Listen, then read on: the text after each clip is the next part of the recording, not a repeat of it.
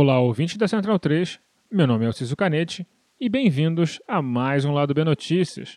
Esse é o nosso semanário de notícias, com a proposta de cobrir assuntos que merecem uma abordagem própria e diferente da que fazemos na edição de sexta. Os outros amigos painelistas de sempre estarão aqui eventualmente trazendo suas análises, mas para ouvir nossas opiniões e debates, se ligue em nosso programa tradicional. Nesse episódio, a pedido do próprio Daniel Soares, que anda vindo bastante por aqui, vamos falar das tais contas em dólar propostas pelo Banco Central e aprovadas pelo Congresso recentemente.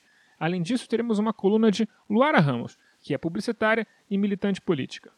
Segue a quarentena!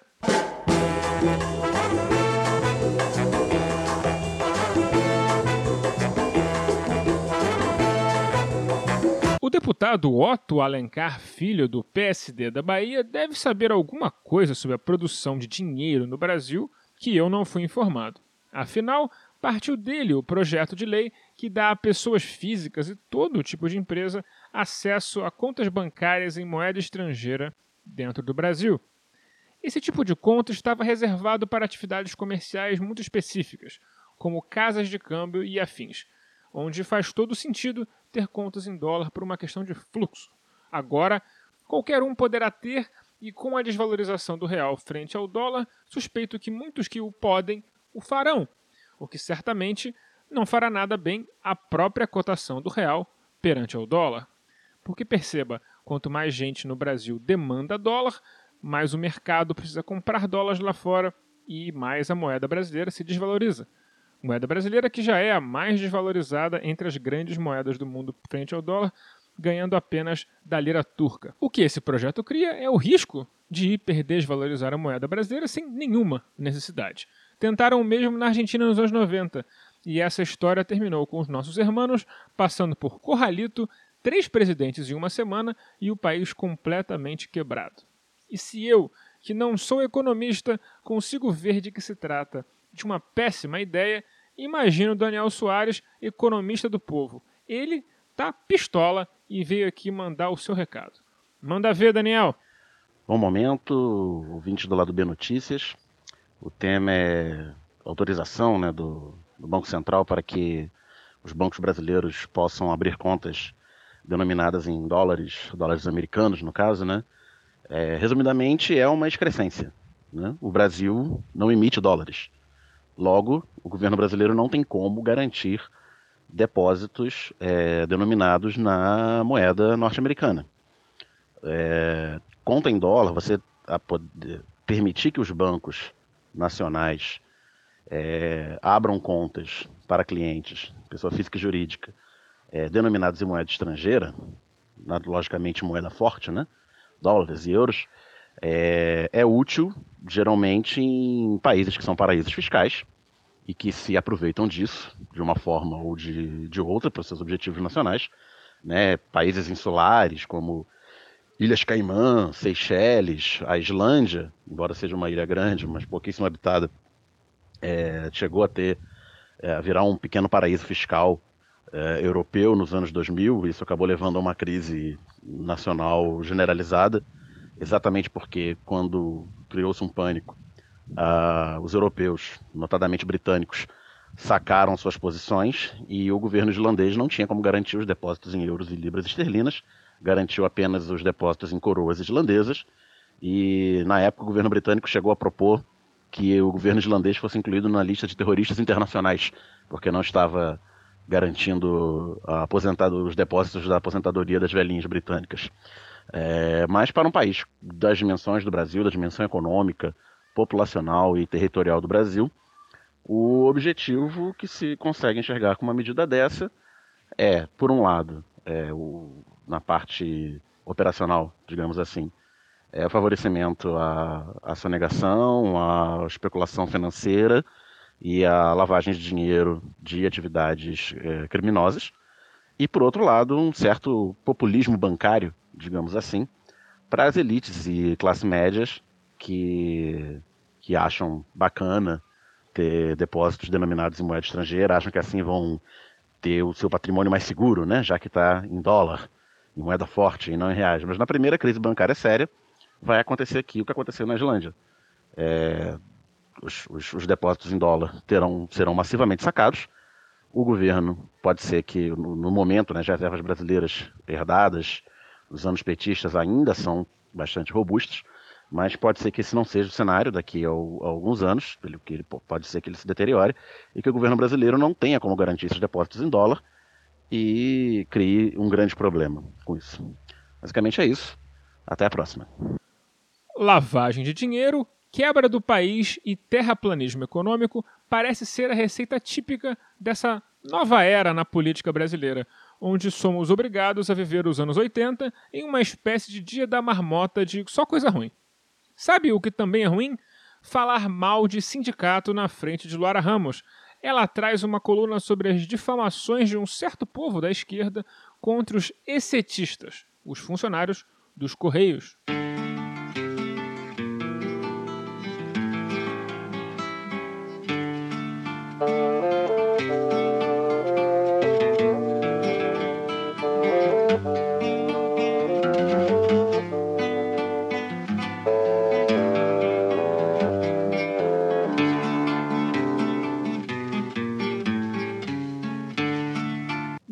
Viralizou um vídeo em que alguns trabalhadores dos Correios declaravam apoio ao então candidato à presidência Jair Bolsonaro, toda vez que a empresa é mencionada, muitas pessoas que se dizem de esquerda defendem a privatização dos Correios como uma forma de vingança. Só que nesse caso, todo mundo perde.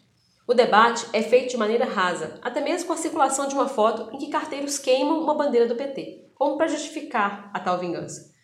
A foto é verdadeira, mas é usada como fake news, já que se trata da campanha salarial da categoria em 2011 e não nas últimas eleições.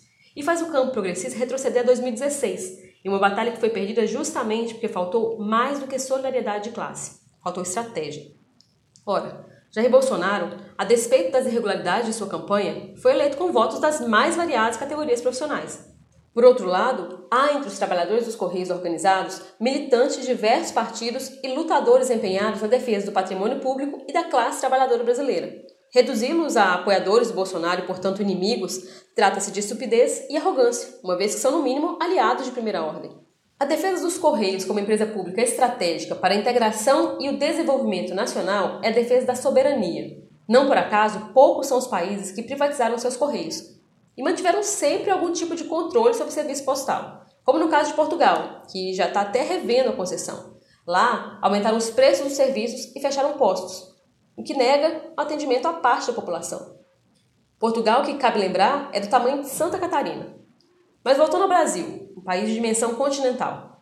O principal ativo dos Correios é justamente sua presença em todos os mais de 5 mil municípios brasileiros, Abrir mão disso por um discurso raso uma política tacanha feita com fígado é abrir mão de uma estrutura fundamental para a execução de políticas públicas.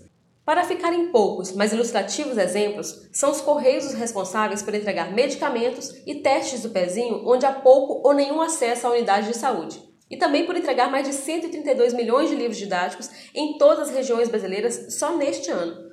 Durante as chuvas que assolaram o estado de Minas Gerais no início do ano passado, os correios foram usados para entregar de maneira voluntária alimentos, cobertores e itens de higiene pessoal às pessoas afetadas. E, infelizmente, somente após meses de aglomeração em filas imensas é que a estrutura dos correios foi anunciada como ponto de apoio para cadastro e saque do auxílio emergencial, o que só evidencia a negligência do governo federal ao tratar os correios como uma empresa defasada e deficitária. Se é verdade que a empresa tem problemas como o atraso na entrega de encomendas em alguns lugares, também é verdade que não são realizados concursos desde 2011, o que tem gerado sobrecarga para seus trabalhadores e precedentes para a contratação de mão de obra terceirizada e precarizada com subdireitos. A reforma trabalhista serviu como uma aliada para a privatização das estatais brasileiras, já que desde a sua vigência tratou de enxugar empresas públicas, acabando com os direitos dos trabalhadores a fim de tornar mais fácil e atraente sua venda para a iniciativa privada. Agora, especula-se o interesse na compra dos Correios pela Amazon, pela chinesa Alibaba, o Mercado Livre, o Magazine Luiza e outras tantas empresas que lidam não apenas com a entrega de encomendas, mas também com o tratamento de dados. Isso só evidencia porque na lista de privatizações do ministro da Economia Paulo Guedes estão, além da nossa empresa de Correios e Telégrafos, a Serpro e a Dataprev. Vivemos um momento em que o chamado capitalismo de vigilância é crucial para o agravamento do modelo de exploração do lucro e do capital fictício. Nessa etapa, a manipulação das necessidades avança como forma de também predição dos desejos e disputa do próprio conceito de liberdade. Isso é bem óbvio. Para contemplar seu ciclo, o capital precisa não apenas produzir, mas ter quem consuma. Em um período em que o capitalismo exerce seu controle por meio da servidão por dívida, como afirma David Harvey, esse modelo exploratório carece de formar uma grande massa consumidora. É aí que a análise e manipulação de dados tem um papel imprescindível. Logo, a quem interessa entregar uma estrutura logística em um país de dimensão continental, economia emergente e potencial mercado interno? A quem interessa que tudo isso esteja a serviço do lucro de pessoas como Jeff Bezos, dono da Amazon e um dos homens mais ricos do mundo. Cabe lembrar, aliás, que a Amazon é acusada em alguns processos sobre tratamento abusivo de dados e tem entrado com força no mercado brasileiro. Os riscos, inclusive com profundos impactos culturais, são enormes. Para concluir, é evidente que pensar a modernização dos Correios não está dissociado de sua defesa como empresa pública. É necessário entender, antes de tudo, sua importância na garantia da cidadania levada a todos os cantos do país, bem como a função social do monopólio postal, de forma a assegurar sua própria existência, que não depende de dinheiro do contribuinte nem da União. E mais do que nunca, lutar por uma gestão transparente da empresa a serviço do povo brasileiro. Essa conversa de que estatal é cabide de emprego e berço da corrupção é atestado de incompetência. Privatização é coisa de ladrão. O Lado B do Rio é produzido com a ajuda financeira de nosso financiamento coletivo no Padrim. Se você gosta de nossos programas e quer que continuemos a produzir cada vez mais e melhor, considere se tornar um apoiador você também. Nossas faixas de apoio começam de apenas R$ reais por mês. Acesse padrim.com.br barra Lado B do Rio e nos ajude com o poder. Caso prefira, temos uma nova opção de pagamento. Procure por Lado B do Rio em seu PicPay e nos apoie por lá para sua maior conveniência. Se não estiver podendo ajudar financeiramente, não tem problema. Nos ajude divulgando nosso programa e feed para amigos, colegas, conhecidos e todo mundo mais que possa se interessar por contas em dólar no Brasil. As trilhas para esse programa foram retiradas de O Drama da Humana Manada da banda O Efecto, Preciso Me Encontrar de Candei Cartola e Eu Tá Vendo no Copo de Noriel Vilela. Fiquem ligados em nosso programa regular de sexta porque talvez ele seja muito musical.